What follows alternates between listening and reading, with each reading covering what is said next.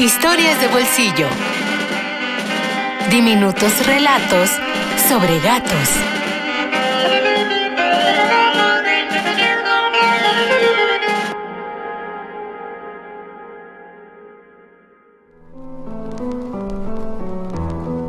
Brujería del gato de Ramón Gómez de la Serna.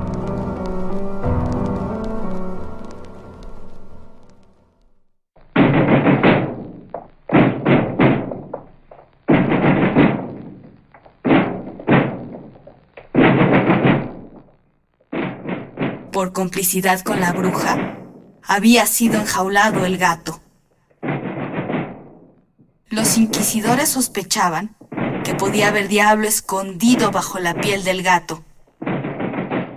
Y fue sentenciado a arder en pira aparte, porque podían haber pecado de bestialidad al quemar en la misma hoguera persona humana y animal.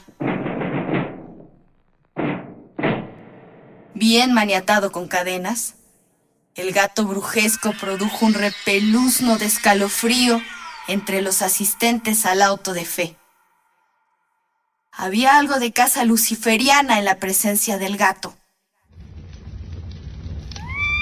La leña de la propiciación comenzó a arder y durante un largo rato se oyeron maullidos infernales, hasta que al final ya consumida la fogata, se vieron sobre las cenizas dos ascuas que no se apagaban.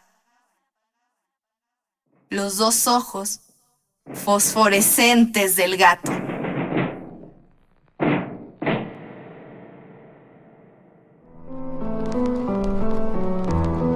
Brujería del gato de Ramón Gómez de la Serna.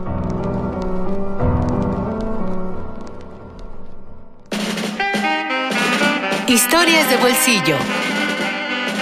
Diminutos relatos sobre gatos.